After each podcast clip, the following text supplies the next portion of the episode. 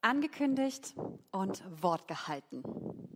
Sein Wort einhalten, das ist eine sehr kostbare Charaktereigenschaft und sehr wertvoll für unsere Beziehungen. Aber warum überhaupt sein Versprechen halten? Jemand sagte mal, weil es sich gut anfühlt, weil es das Leben vereinfacht, weil man integer ist, es stärkt die Souveränität und das Ansehen und andere können einem vertrauen und einen respektieren. Oder anders gesagt, entweder hält man sein Wort oder seinen Mund. Bist du ein Worteinhalter?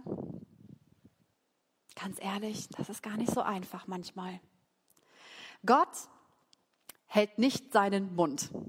Er spricht und sagt bei meiner Ehre, ich bin ein Worteinhalter. Ich finde es faszinierend, jetzt in dieser Adventszeit, wo wir uns neu darauf besinnen, dass Jesus als Retter der Welt in diese Welt gekommen ist. Dass es lange voraus angekündigt worden ist. Dass Gott, wir lesen es im Alten Testament, gerade ganz oft nach großen menschlichen Enttäuschungen eine Zusage ein Versprechen, eine Verheißung angekündigt hat. Zum Beispiel in Sacharja, dass dieser Retter ein Gerechter und ein Helfer sein wird. Und in Jesus hat er sein Wort gehalten. Der Psalm 33 zeigt uns, wie sehr Gott ein Worteinhalter ist. Jede Zeile ist voller Staunen darüber, wie er ist. Und ich möchte euch einladen, diesen Psalm im Wechsel mit mir gemeinsam zu beten und dazu aufzustehen.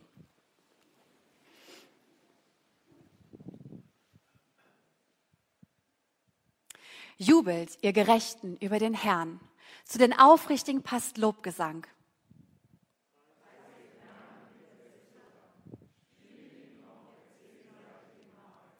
Singt ihm ein neues Lied, spielt schön auf den Seiten mit Jubelschall.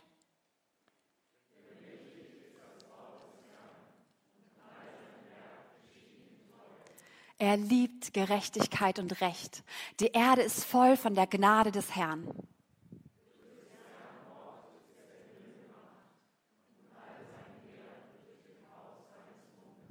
Er sammelt das Wasser des Meeres wie der Damm, legt im Behälter die Fluten.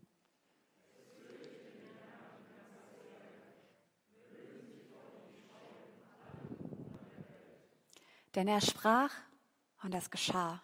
Er gebot und es stand da.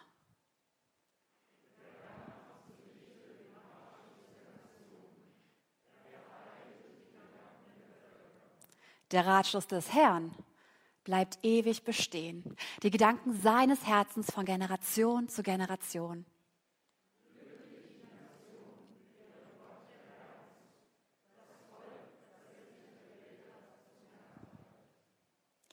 Der Herr blickt vom Himmel herab.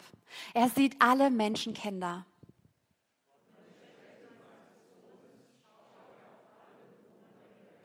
Er, der ihn allesamt das Herz gebildet hat achtet auf alle ihre Werke.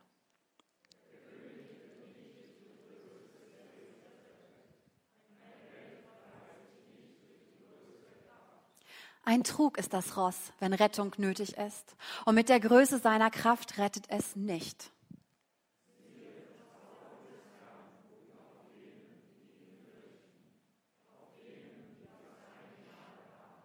Dass er ihr Leben vom Tod rette und sie in Hungersnot am Leben erhält.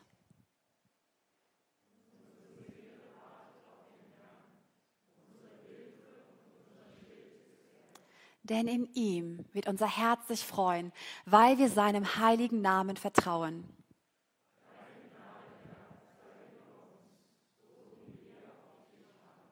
Amen. Ihr dürft euch setzen. Jubeln, preisen, singen. Dreimal werden wir den ersten drei Versen aufgefordert, Gott zu loben. Ihr Gerechten und ihr Aufrichtigen. Im Hebräischen sind damit Menschen gemeint, die zu Gott gehören. Nicht, weil sie aus sich selbst heraus so sind, weil, sondern weil sie in der Beziehung zu Gott so werden. Menschen, die an Gott glauben, müssen aufgefordert werden, ihn zu loben. Ehrlich? Anscheinend schon. Denn wir werden neu aufgefordert, Gott zu loben. Vielleicht werden wir neu aufgefordert zu loben, weil wir gerade entmutigt sind. weil wir gerade unsicher sind über all das, was um uns herum passiert, weil wir gerade vielleicht Verletzungen mit uns herumtragen, die einfach nicht heilen wollen, weil wir gerade vielleicht daran zweifeln, dass Gott gar nicht so ist, wie wir bisher gedacht haben und uns fragen, Gott, wie bist du denn wirklich? Oder einfach, weil wir es vergessen haben. Wir dürfen Gott loben, und zwar indem wir ihm laut zujubeln, indem wir ihm danken und ein neues Lied singen. Vielleicht fragst du dich genauso wie ich, warum ein neues Lied? Es geht nicht um neue Worte. Es geht auch nicht um neue Melodien. Es geht um ein Singen aufgrund von neuen Erfahrungen, die wir mit Gott gemacht haben. Frische Erfahrungen. Dass wir nicht Gott loben, einfach aus einer Gewohnheit heraus, weil wir vor Jahren irgendwann mal mit Gott was erlebt haben, sondern dass wir neue Erfahrungen mit Gott machen in dieser letzten Woche und dass aufgrund dessen wir ein neues Lied anstimmen, neu singen, weil wir wissen, ja Gott, du hast in meinem Leben gewirkt und gehandelt. Ich habe dich gehört und gesehen und wenn ich dich heute nicht gehört und gesehen habe, weiß ich dennoch, dass du da bist. Und dann heißt es in diesem Psalm, wir sollen ihn schön loben. Es geht nicht um Perfektion. Wisst ihr, wer als allererster etwas schön gemacht hat? Gott selbst. Am Anfang der Welt sprach er und machte und sah sich alles an, was er geschaffen hat und sagte, das ist gut, das ist schön, das gefällt mir richtig gut. Es ist dasselbe Wort. Gott schön loben. Das bedeutet, dass wir neu Gefallen an ihm finden und daran Gefallen finden, ihn zu loben und dass wir das fröhlich tun und dass wir das kunstvoll machen. Wenn wir jemanden bewundern, dann behalten wir das selten für uns, sondern jeder soll das wissen. Wir gebrauchen die schönsten Wörter, die wir irgendwie nur dafür haben, um zu beschreiben, wie sehr wir den anderen bewundern. Dieser Psalm nennt uns zwei Gründe, warum wir Gott bewundern. Ab Vers 4 heißt es denn. Und es sind die Begründungen. Gott ist ein Worteinhalter, weil er spricht und weil er sieht. Gott spricht, er kündigt sein Tun an und es geschieht.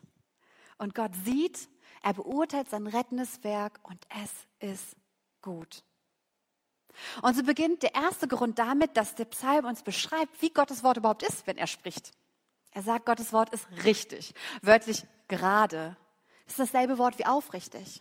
Gottes Wort macht sich nicht krumm und das verbiegt sich nicht und das passt sich nicht an und das redet uns nicht nach dem Mund. Gottes Wort ist aufrichtig und damit vertrauenswürdig. Wenn Gott am Anfang der Welt spricht, dann geschieht es genau so, wie er gesagt hat und nicht anders. Nicht im Detail anders. Und Gottes Tun geschieht in Treue. Er ist zuverlässig. Seine Worte stimmen mit seinen Gedanken überein und seine Taten mit seinen Worten. Warum ist auch heute noch für dich und mich, für uns, Gottes Wort aufrichtig, vertrauenswürdig und zuverlässig? Der Psalm verrät es uns. Es heißt, weil Gott Gerechtigkeit und Recht liebt. Gerechtigkeit in unserem Verständnis ist oft ein, vor allem bei Kindern, alle bekommen gleich viel. Vor allem am Advent. Ja, jeder hat gleich viele Türchen zum Öffnen. Als Erwachsene sagen wir vielleicht eher, es sollte schon fair zugehen. Oder eine Schuld hat auch immer eine Strafe als Konsequenz. Gerechtigkeit orientiert sich an Regeln, Normen und Gesetzen. Gottes Gerechtigkeit ist grundlegend positiv.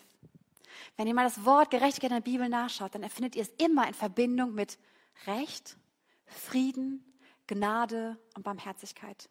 Nie mit Strafe. In einem kleinen Anteil taucht Gerechtigkeit auf in Verbindung mit einem beobachtenden, prüfenden und urteilenden Tun.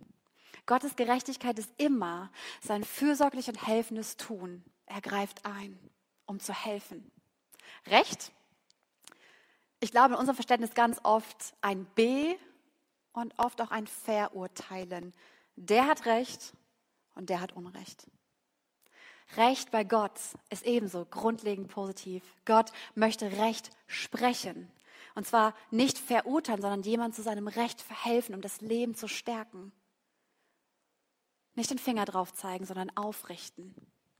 Gottes Liebe zu Recht und Gerechtigkeit, das bestimmt seine Gedanken, seine Worte und seine Taten in dieser Welt und in meinem Leben und in deinem Leben. Und Gottes Gerechtigkeit und Gottes Recht ist nicht schuldorientiert. wie wir das, glaube ich, manchmal denken, sondern immer beziehungsorientiert. Gott sehnt sich danach und liebt es, uns wiederherzustellen, wenn Dinge in uns kaputt gegangen sind, in unserer Beziehung zu uns selbst, zueinander oder zu Gott. Er liebt es, dass wir an diesem Leben in Fülle, das er für uns hat, teilhaben und dass wir neu diesen Wert und diese Würde, die er uns zusprechen möchte, annehmen. Und so ist die Erde, sagt der Psalm, voll von der Gnade Gottes. Gnade Gottes, das ist die, seine liebende Zuwendung. Gnade ist ein Geschenk, dass ich lebe und dass ich atme das habe ich mir nicht selbst verdient. Und alles, was ich bin und habe, verdanke ich immer anderen. Gnade ist diese gütige Nachsicht, wenn jemand etwas tut, mehr als er muss. Ohne Rechnung, ohne Verpflichtung. Gnade ist Gottes trotzige Treue dennoch. Die Erde ist voll von der Gnade Gottes. Und so entdecken wir, dass in diesem Psalm Gottes Wort es aufrichtig ist, sein Schöpferwort ist. In den nächsten Versen entdecken wir, dass da die Schöpfungsgeschichte wieder klingt. Gott macht den Himmel durch seinen Hauch, durch seinen Atem, durch seinen Geist. Gott schafft voller Sorgfalt und Vorfreude Ordnung. Für seine Geschöpfe, für seine Menschen und Tiere schafft er Lebensraum. Wisst ihr, ich finde das faszinierend. Am Anfang dieser Schöpfungsgeschichte kennen wir dieses Wort, was wir auch im Deutschen haben, Tohuwabohu, Chaos herrscht. Gott schnipst nicht und das Chaos ist weg. Manchmal reden wir so mit Gott und sagen, Gott, kannst du nicht einfach mal schnipsen, das ganze Chaos in meinem Leben ist einfach mal weg, alles gut, alles perfekt, ich bin glücklich. Gott wirkt nicht so. Er macht etwas Großartiges. Gott spricht machtvoll und kraftvoll. Und er weist das Chaos in seine Schranken, weil sein Wort so mächtig ist. Da ist am Anfang eine Menge, eine Masse von Wasser. Und Gott weist es oben im Himmel in die Wolken und er verweist in seine Schranken in die Meerestiefe. Und dazwischen, da entsteht Lebensraum. Gottes Wort ist heute noch kraftvoll und machtvoll. Wenn wir es hören und wenn wir es lesen, dann wirkt Gottes Wort immer noch in uns, dass das Chaos, das wir manchmal in uns haben, in seine Schranken weist. In unseren Gedanken, in unseren Gefühlen und in unseren Beziehungen. Weil Gott Lebensraum auch in uns schaffen möchte. Und das entdecken wir auch bei Jesus. Ihr kennt diese Begegnung. Jesus ist mit seinen Freunden in einem Boot. Kein Problem, gibt es öfters. Sie wollen ins andere Ufer. Auch kein Problem. Unter seinen Freunden gibt es ein paar Fischer, die kennen den See, die kennen das Rudern, funktioniert. Jesus legt sich schlafen. Vielleicht, weil der Tag ganz schön anstrengend war. Die Freunde rudern oder segeln. Dann taucht ein Sturm auf. Kein Problem. Stürme kennen sie. Sie haben alles im Griff. Der Sturm wird stärker. Und plötzlich merken die Freunde, oh, wir haben hier überhaupt nichts mehr im Griff. Gar nichts. Und sie bekommen Angst. Sie fürchten sich. Und sie wecken Jesus. Und Jesus steht auf und spricht. Wind und Wellen schweigt. Und im selben Moment ist der See spiegelglatt und kein Windhauch ist zu hören. Stille. Und die Freunde fragen sich, wer ist das, dem Wind und Wellen gehorchen?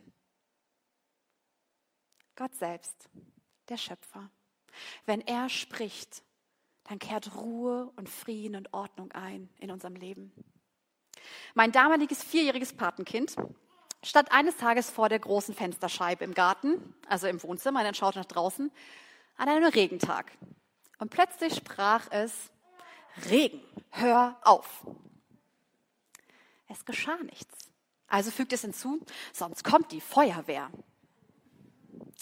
Wenn wir reden, heißt es noch lange nicht, dass auch etwas geschieht und dass wir an unser, an unser Wort halten. Auch nicht, wenn wir drohen.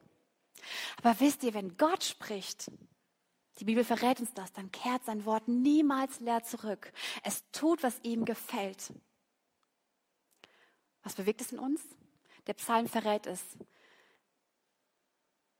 Es bringt Furcht in uns hervor. Wir fürchten Gott.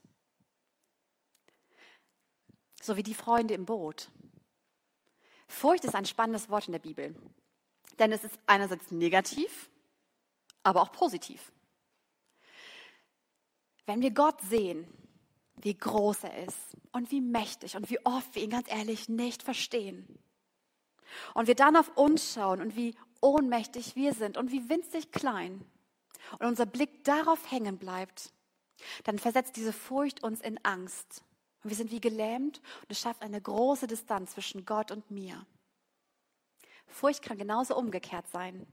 Ich schaue auf mich und ich sehe meine Ohnmacht und meine Winzigkeit. Und dann schaue ich auf Gott und ich sehe seine Größe und seine Macht. Und es versetzt mich nicht in Angst, sondern in Staunen. Und ich sehe, dass er Möglichkeiten hat, die ich nicht habe. Und es schafft eine Nähe zwischen mir und Gott und ich fange an, ihm zu vertrauen. Welche Furcht löst dieser Gott in dir aus? Versetzt die Furcht dich in Staunen? Weil Gott so ist? Jemand sagte mal, wie ich finde, sehr weise Worte. Du kannst Gott nicht wirklich kennen, mit ihm vertraut sein, ohne ihn ehrfurchtsvoll staunend anzubeten. Kannst Gott nicht wirklich kennen, ohne ihn ehrfurchtsvoll voller Staunen anzubeten. Weil du erkennst, wer er ist und wer du bist. Und dann ab Vers 10 erzählt uns der Psalm, dass Gottes Wort aufrichtig ist, nicht nur sein Schöpferwort ist, sondern auch sein Herrscherwort. Gott handelt souverän. Er ist der Herr der Geschichte. Oft glauben wir, dass wir Geschichte schreiben. Nein, Gott schreibt Geschichte. Ob wir es gerade sehen oder nicht. Und ich finde es faszinierend, wie hier Dinge gegenübergestellt werden. Da sind die Gedanken und die Ratschlüsse der Menschen und es sind Gottes Gedanken und Ratschlüsse, seine Pläne. Der Psalm erzählt uns, dass unsere Gedanken und unsere Pläne und Ratschlüsse endlich sind. Sie haben ein Ablaufdatum, spätestens wenn wir sterben.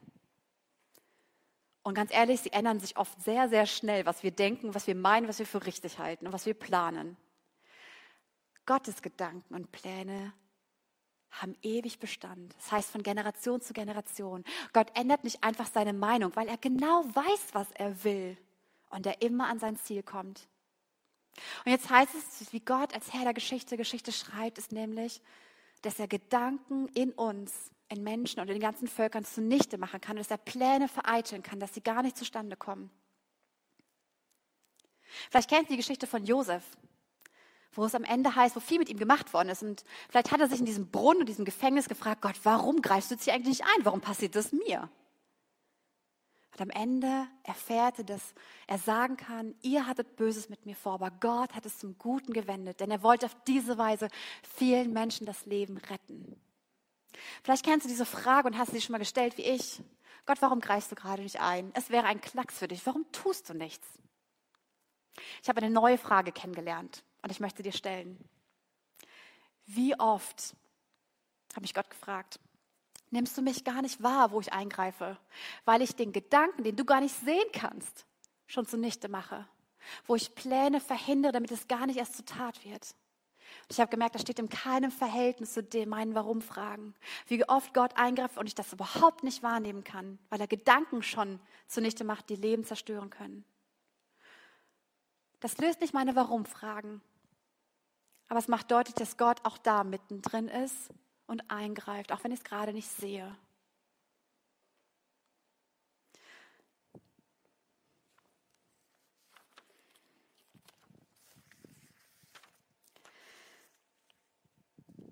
Wisst ihr, was das in den Leuten bewirkt?